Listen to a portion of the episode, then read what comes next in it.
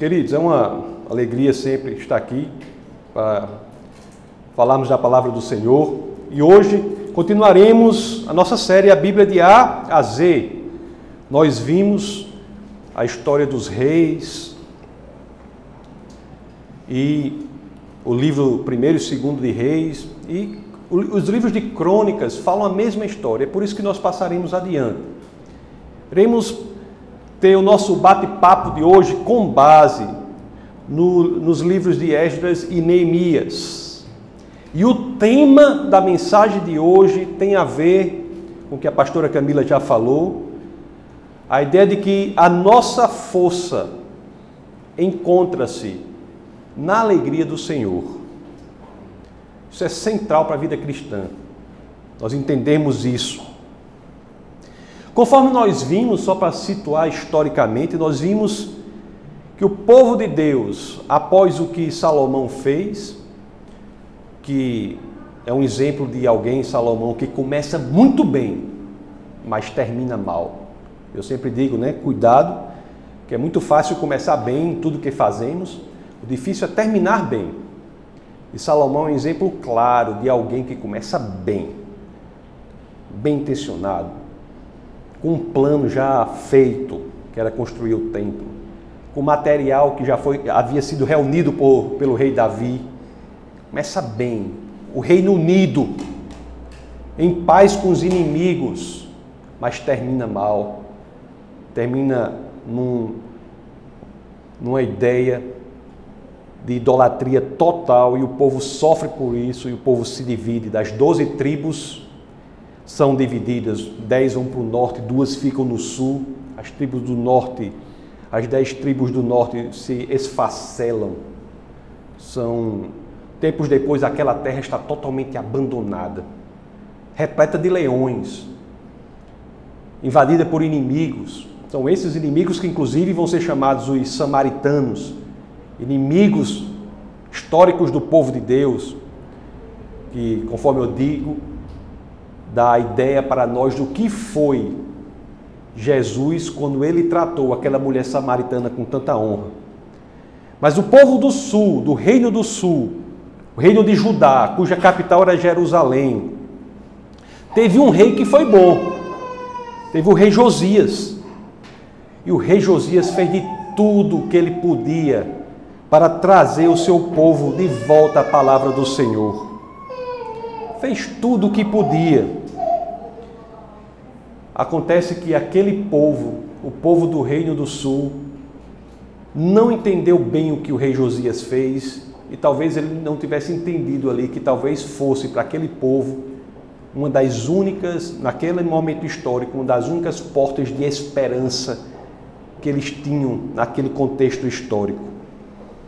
Tanto que após a morte de Josias, as pessoas voltam à idolatria e tudo volta ao problema que acontecia antes. Não por acaso que agora o Reino do Sul, que tinha tido um momento ímpar sob o reinado de Josias, estava invadido. A Babilônia tomou conta do Reino do Sul, várias vítimas vidas perdidas do povo de Deus. Os sobreviventes fugiram, outros foram feitos prisioneiros pela Babilônia. Tanto assim que aquele templo que fora construído na época de Salomão, Davi quis construir, mas Deus falou por meio do profeta que quem construiria era Salomão, seria Salomão. Salomão constrói o templo. As escrituras dizem que a presença de Deus estava, estava enorme naquele templo aquele templo haveria de ser totalmente destruído agora. Totalmente destruído pelos babilônicos. A história, contudo, como Deus sempre tem o seu julgamento, mas apresenta uma saída, a história apresentaria um momento de saída. E é algo impressionante que acontece. Os historiadores às vezes ficam impressionados com isso que acontece. 70 anos depois da Babilônia ter conquistado o reino de Judá, do povo de Deus, esse império cai. Império babilônico cai. e nós temos aqui a ascensão do Império Persa, Império Medo-Persa. A Medo-Pérsia assume o controle dali e um dos seus reis, o rei Ciro, ele dá um decreto dizendo que todos as, todas as pessoas poderiam voltar, o povo de Deus poderia voltar para a capital do reino de Judá, que era Jerusalém, para reconstruir o templo. Isso é registrado pela história, pela arqueologia, e também está lá no livro das Escrituras, notadamente no livro de Esdras, capítulo 3, dos versos 3 ao 5. Um pouco antes, lá em Esdras, no capítulo 2, nos versos 64 a, 64, a 67, nós vemos que quando tem esse decreto que é dizendo assim, povo de Deus pode voltar para construir o templo, para construir a cidade de Jerusalém, no livro de Esdras, lá nós vemos que apenas 50 mil pessoas atendem a este pedido, aceitam este desafio. E assim como diz um pastor de, de, que, de cuja mensagem eu gosto muito, ele disse assim: é, é, é o momento na, na história do povo de Deus que nós temos claramente um exemplo que representa a igreja. Ou seja, nós temos um grupo pequeno com uma grande missão. Um grupo muito pequeno com uma grande missão. 50 mil judeus com a missão de reerguer o templo, de reerguer, reerguer a cidade de Jerusalém. É a mesma coisa da igreja, não é? Você tem uma ideia? 50 mil para o povo de Deus. Só quando a descendência de Abraão chega ao Egito, nós já temos uma família ali, depois da saída do Egito, de 2 milhões de pessoas. E agora, séculos depois, nós estamos falando aqui de 50 mil pessoas. E pior do que isso, meus queridos, tempos antes, quando o povo de Deus foi para a terra prometida, ficou no, aquela gera, no, no, livro de Números diz que aquela geração ficou no deserto, não quis obedecer a Deus, morreu no deserto, mas os filhos daquela geração do deserto foram à terra prometida sob a liderança de Josué. E Josué reúne o povo no que eu falo brincando na grande conferência nacional do povo de Deus e diz assim: "Cuidado, vocês vão entrar numa terra agora que as casas já estão construídas, as plantações já estão plantadas, então cuidado, porque agora vocês vão experimentar a prosperidade e cuidado, que diante da prosperidade vocês não se esqueçam do Senhor. A situação aqui, nesse momento de que eu estou falando hoje, é totalmente diferente. O povo de Deus iria para uma cidade devastada. Devastada. Uma cidade desolada. Talvez aquele T.S. Eliot, né, que escreveu o famoso poema do século XX, Terra Desolada, se ele tivesse vivido naquele tempo, teria escrito sobre a situação de Jerusalém ali. A terra estava acabada.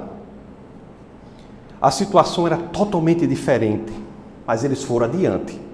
Eles mantiveram o comprometimento e efetivamente começaram a reconstrução da cidade de Jerusalém.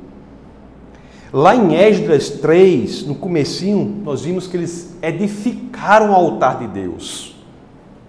E como acontece sempre, sempre aconteceu e acontece até hoje, quando o povo se envolve num projeto de obediência à palavra do Senhor, o Senhor se envolve cada vez mais e dá providências para aquilo que parecia impossível aos olhos do homem se realize plenamente. E foi o que aconteceu. Deus começa a levantar pessoas para esse projeto de reconstrução da cidade de Jerusalém, do templo do Senhor, para que esse projeto aconteça. As pessoas se envolvem, Deus levanta pessoas com talentos específicos. Isso é uma demonstração clássica, clara da igreja. Deus levanta pessoas com seus talentos específicos para juntos poderem fazer a vontade do Senhor. E é isso que acontecia ali. É aí que Deus levanta Esdras, um conhecedor da palavra do Senhor. E tem uma passagem no livro lá que fala que quando ele chega para ensinar o povo de Deus, ele fica impressionado Como o povo de Deus conhece tão pouco da palavra de Deus, é diz que ele fica parado assim o dia todo, nem se mexe tanto. Acho que teve um choque, né? Uma coisa assim, um choque traumático. Mas Esdras depois passa a ensinar muito o povo de Deus. Pouco tempo depois, levanta outro grande homem para fazer isso, Neemias. Neemias era um grande administrador, um planejador, um organizador. E de fato, Neemias viu logo um problema quando chegou lá, não foi? Ele disse: O templo está construído, mas a cidade está totalmente vulnerável. Tem poucas pessoas, pode ser atacada. Aí o grande projeto de Neemias é construir um muro. E assim é feito. Pois é, meus queridos, nós vemos aqui uma história belíssima de pessoas que se reúnem com um propósito obedecer ao Senhor. Obedecer ao Senhor. E o mais interessante dessa história, que indica, aponta para a mensagem principal do nosso papo de hoje, é o seguinte: é que as Escrituras dizem que quando essas pessoas nesse projeto faraônico, enorme, um projeto incrível de 50 mil pessoas apenas, enfrentar uma terra devastada, tendo o peso de que seus antepassados passaram por coisa parecida, mas de forma totalmente diferente. Porque quando eles chegaram na terra prometida, tudo já estava posto para eles. E essas pessoas vão lá, todos os as pedras, todas as pedras que estavam lá tinham de ser colocadas. As madeiras tinham de ser colocadas, tudo tinha de ser feito ainda. De onde esse povo tirou força para isso? De onde nós tiramos força para fazermos a vontade de Deus aqui na terra? De onde? É do mundo? Das coisas que vemos no mundo? De onde? De onde esse povo tirava força para ir levar esse projeto à frente? Aí é que a Bíblia diz uma coisa que é absolutamente impressionante. Foge da lógica do mundo. E é sobre ela que eu vou discorrer na segunda parte dessa nossa mensagem de hoje. Quando a Bíblia esclarece a natureza dessa força que motiva esse povo a fazer aquilo que Deus queria que eles fizessem, mesmo que tudo no mundo apontasse ao contrário. E isso ocorre até hoje na igreja. Às vezes tudo no mundo aponta o contrário, mas nós encontramos força para fazermos aquilo que o Senhor quer que façamos. E a resposta da Bíblia é a força que essas pessoas encontram, assim como a força que encontramos, encontra sinonímia, é sinônimo, é a mesma coisa da alegria do Senhor. Vamos entender isso. Vamos entender isso. E para que entendamos isso, é que eu vou para o texto que eu que eu digo como texto base do bate-papo de hoje, que é Neemias capítulo 8, e eu peço a gentileza que, se assim puderem, abram as Escrituras no livro de Neemias capítulo 8.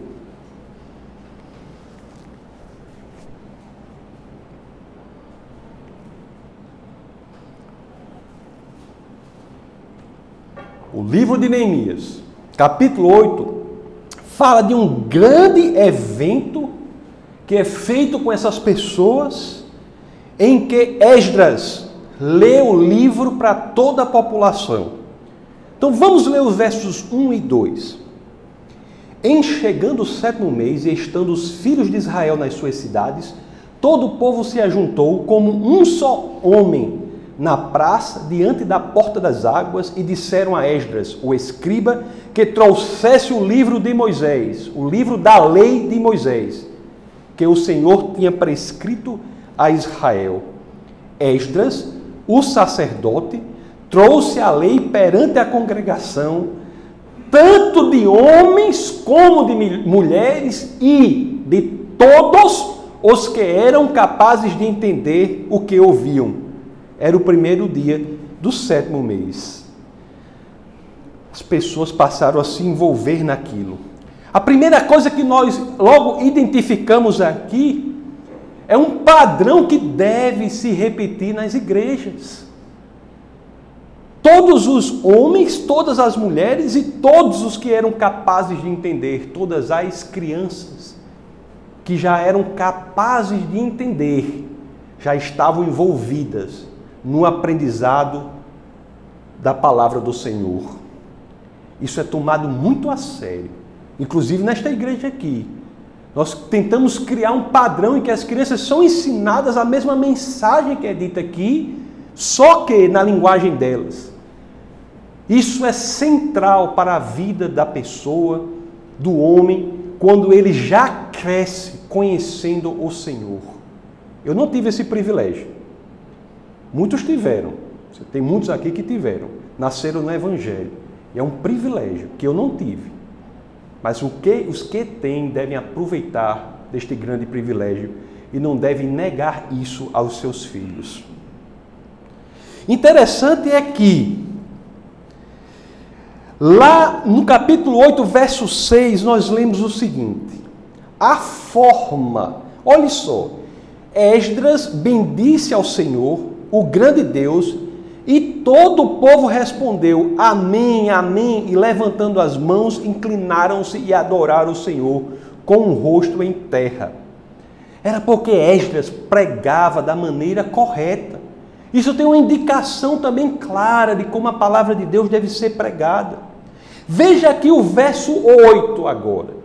Leram no livro, na lei de Deus, claramente dando explicações de maneira que entendessem o que se lia. A mensagem de Esdras, como, não, como da mesma forma não deve ser a mensagem de hoje em dia. Não deve ser uma mensagem forjada, formada, construída com base no que as pessoas querem ouvir. Isso não é Bíblia. Se a mensagem do pastor é com base no que as pessoas querem ouvir, isso não pode ser chamado de cristianismo. A mensagem é com base no que as Escrituras dizem e, portanto, no que elas precisam ouvir. A mensagem tem de vir da palavra do Senhor, não da autoajuda, não de qualquer outra coisa que não seja a interpretação mais profunda e clara possível da palavra do Senhor. Ela a palavra do Senhor é a fonte da vida. Deus nunca disse que a palavra do pastor seria abençoada. Eu não conheço nenhuma passagem nas Escrituras que diga a palavra do pastor é abençoada. Deus disse que a palavra dele seria fonte de bênçãos. O papel do pastor é pregar o que está nas Escrituras mesmo que por vezes contrária à sua própria vontade. É por isso que é uma palavra de dois de duas facetas, corta de todos os lados. Este é o padrão que Esdras estabelece para as reuniões cristãs que deve ser repetido nas igrejas. Ler, estudar, entender a palavra de Deus, louvar o Senhor e aplicar tudo na própria vida. Jesus, meus queridos, que se confunde com as Escrituras, não é? Jesus não é, não se confunde com a própria Bíblia, não é? Lá em João capítulo 1, 1 combinado com João capítulo 1, 14, não é o Logos, a essência e o fundamento da vida, o princípio criativo de Deus, a palavra que vira carne e vem habitar entre nós, e é esta palavra que é revelada nas Escrituras Sagradas? Ele deve estar no centro de toda a nossa adoração, de toda a nossa vida. O cristianismo deve ser um cristianismo cristocêntrico. Cristo deve estar no centro. E é isso que a gente já aprendia desde da, do motivo do exemplo de Esdras aqui no livro de Neemias, quando ele colocava no centro a palavra de Deus, que até então era o livro que havia sido descoberto pelo sacerdote Amando de Josias nas ruínas do templo, que veio a ser considerado, chamado hoje o livro de Deuteronômio. Era a palavra que eles tinham.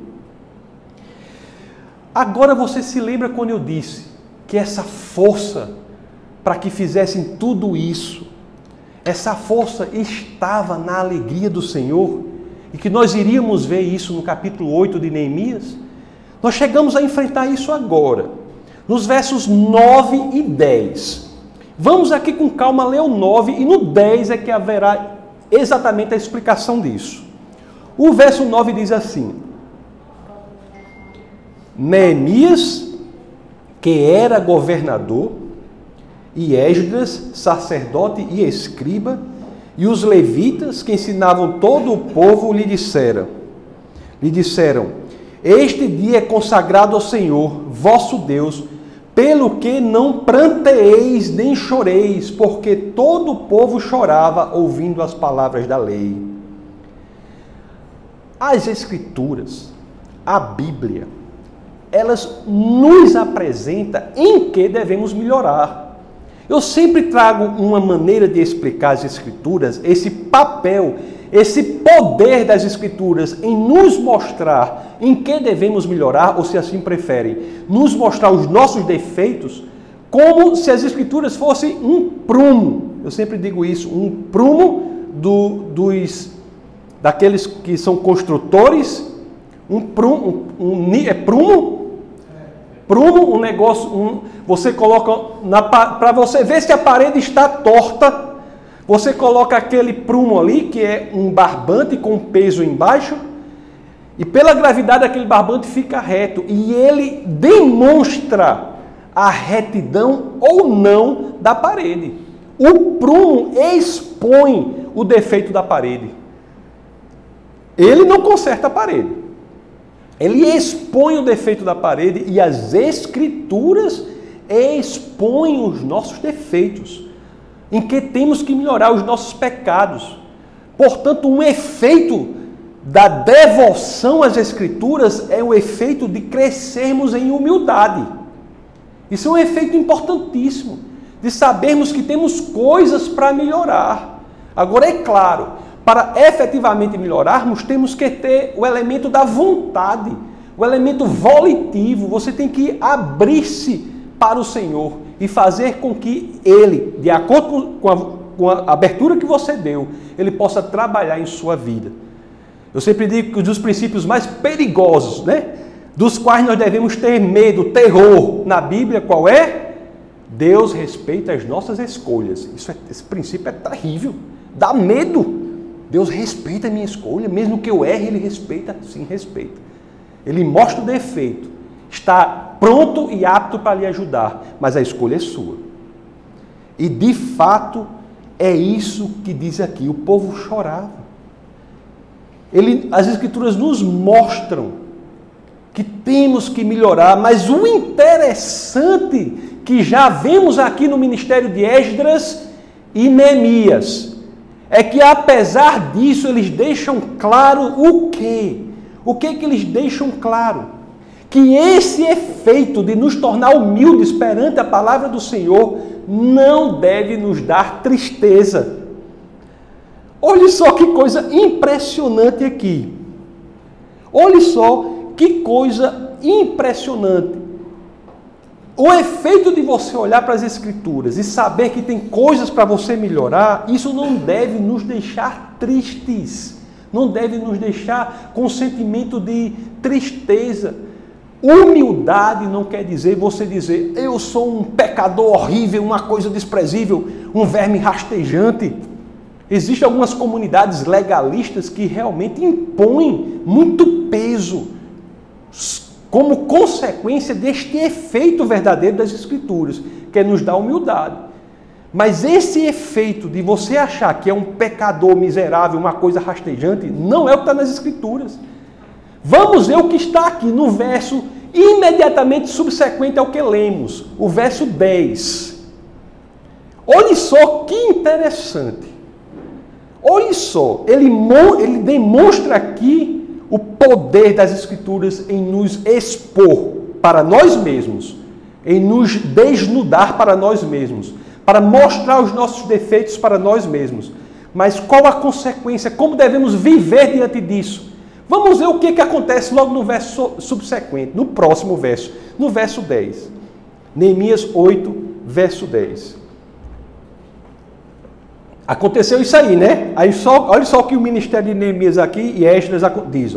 Disse-lhe mais: Ide, comei carnes gordas, tomai bebidas doces e enviai porções aos que não têm nada preparado para si, porque este dia é consagrado ao nosso Senhor. Portanto, não vos entristeçais, porque a alegria do Senhor é a vossa força. Como assim? Como assim? Como é que eu, diante da palavra do Senhor, que me coloca cheio de defeitos, cheio de coisas para melhorar, tenho que ter como consequência dessa exposição ao que demonstra os meus defeitos uma alegria impressionante? Como assim? Como assim? A razão é simples. Quando nós entendemos, entendemos, quando nós temos a convicção de que estamos afastados de Deus, que estamos errando o alvo, que estamos em pecado, nós temos, acima de tudo, nesses momentos, de entender que este ato de estar afastado de Deus, de estar em pecado, não é um fim em si mesmo.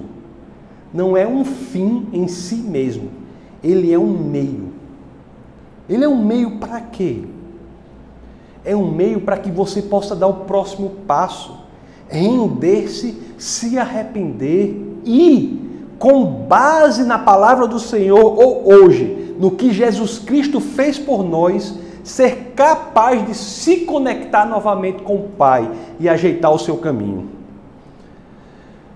Pelo que Cristo, meus queridos, fez por nós, isso é a base do cristianismo.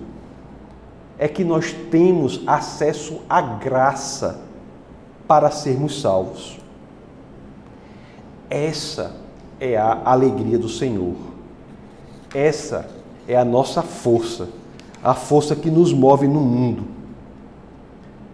A força que nos move no mundo é entendermos que, diante do nosso erro, do nosso pecado, do nosso desvio, isso gera, antes de tudo, alegria no Senhor, porque Ele está apto para nos resgatar, para nos tornar limpos, nos tornar retos e jogar no mar do esquecimento tudo o que tenhamos feito. E é esta alegria de ser sempre possível começar de novo que nos dá força para continuar num mundo que nos parece tão injusto e fragmentado é impressionante. E eu estudando para essa mensagem, eu, eu vi uma coisa que eu fiquei assim, eu fiquei, não é possível. Eu não quero fazer aqui uma teologia com base nisso que eu vou falar agora. Mas eu notei que o coração, o cerne da mensagem que eu quero falar, que estou falando para vocês hoje, é, está perfeito se nós conectarmos os dois menores versos da Bíblia. Eu acho que, assim, é uma curiosidade. Uma, eu, não estou, eu não estou propondo que façamos teologias com, tamanhos, com base nos tamanhos dos versos, né? Até porque a palavra de Deus não foi escrita em versos, ela foi dividida muito tempo depois em versos. Mas por uma curiosidade, quando nós olhamos lá, eu notei isso aqui. Quando nós olhamos lá em, no Evangelho de João, capítulo 11, verso 35, o que é que esse verso diz?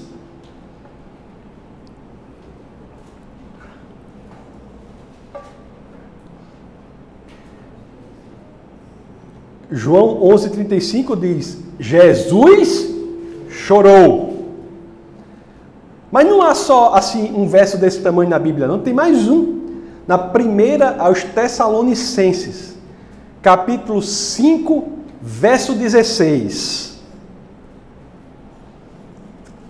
O que é que ele diz? Primeiro aos Tessalonicenses, capítulo 5, verso 16. É um verso bem pequenininho também. Diz assim: Regozijai-vos sempre, alegrai-vos sempre. Aí você pode dizer: Não, mas espera aí, esse verso aqui tem três palavras, né? Alegrai-vos sempre, né? Mas você, só para que saibam, se nós formos ler isso aqui em grego, esse alegai-vos sempre tem duas palavras e Jesus chorou tem três. Mas isso não importa. O que importa é que quando nós conectamos esses dois versos, quando nós conectamos esses dois, que são os dois menores versos da Bíblia, eles dão a mensagem que eu quero passar para vocês hoje. Olhe só que coisa impressionante, a Bíblia é uma coisa incrível. Foi pelo choro, pelo sofrimento, pelas pisaduras e pelas feridas de nosso Senhor e Salvador Jesus de Nazaré que nós fomos salvos. E por isso é que devemos nos alegrar sempre. Por isso é que nós devemos nos alegrar sempre. Lucas, Evangelho de São Lucas, capítulo 15, verso 7. Olhe só como essa tese não permeia as Escrituras em praticamente todos os seus 66 livros. Olhe só o que dizem as Escrituras. Digo-vos que, Lucas 15, 7. Digo-vos digo que, assim haverá maior júbilo no céu por um pecador que se arrepende do que por 99 justos que não necessitam de arrependimento. Esta é a alegria do Senhor. Haverá maior júbilo no céu, haverá maior alegria no céu quando um pecador se arrepende. Quando alguém diz, eu choro e por chorar vejo os defeitos que, estou, que estão em mim e digo: agora, Senhor, abro-me para você, me conserte. Isso é o centro, o elemento nevrálgico, visceral, central do cristianismo. Olhe, o arrependimento genuíno é aquele que você se sente mal pelo que fez e imediatamente ou concomitantemente, propõe a si mesmo uma mudança de rota, um endireitamento do que você está fazendo. É o gatilho, é o elemento propulsor que faz com que a graça e a misericórdia do Senhor nos alcance individualmente, inunde a nossa vida e Ele nos deixa limpos, mais limpos do que a neve, e por isso que temos força no nosso sofrimento, porque entendemos que representa a alegria do Senhor em nos tirar da situação em que estamos. É o sangue de Jesus que renova as nossas esperanças. Aliás, lá no último livro, no livro de Apocalipse, no livro de João, capítulo 7, versos 13 a 14, tem uma coisa impressionante. Quando fala que é o sangue de Jesus que nos deixa limpos, é o sacrifício, o sofrimento, o ministério de Cristo que faz com que nos dê a possibilidade de estarmos limpos. Olhe só a visão que o apóstolo João tem aqui. Assim diz o verso 13: Então um dos anciãos me perguntou: quem são? Ele, ele estava vendo pessoas lá de vestes brancas. João, tendo visões de pessoas de vestes brancas. Aí ele, aí ele diz assim: Quem são estes que estão vestidos de branco? De onde vieram? Aí respondi: Senhor, tu o sabes. E ele disse: Qual é a resposta para aqueles que estavam de branco, com vestes brancas? Ah, olha só a resposta qual é. Estes são os que vieram da grande tribulação e lavaram as suas vestes e as alvejaram no sangue do Cordeiro. Você lava as suas vestes no sangue e elas ficam alvas, porque é o sofrimento, as feridas de Cristo que possibilitam que isso seja feito. Eu lendo sobre isso aqui, estou chegando a, ao fim, mas eu lendo sobre isso aqui, eu vi uma coisa impressionante. O autor registrou que se você pegar, se você traçar o, a história do povo de Deus, aqui faz mais ou menos um, desde a época em que eles entraram na Terra Prometida até esse momento aqui, mais ou menos uns oito séculos. E se você fizer uma história do povo de Deus com base no nível de alegria deles, em oito séculos é o momento que a história registra que eles estavam mais alegres E por que esta alegria? Porque obedeciam a palavra do Senhor. Finalmente, o povo de Deus, durante séculos e séculos, parece que ter chegado à equação correta. A equação que é importante. No sofrimento e nas dificuldades, devemos buscar a graça do Pai, a graça do Senhor.